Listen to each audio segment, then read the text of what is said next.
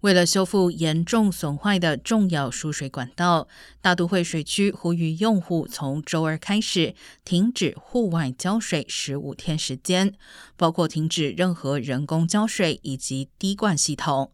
预计有超过四百万洛杉矶县居民受到影响，包括比佛利山、布班克、格伦戴尔、帕沙迪纳、长提、托伦斯、圣佛南杜谷等地都受到影响。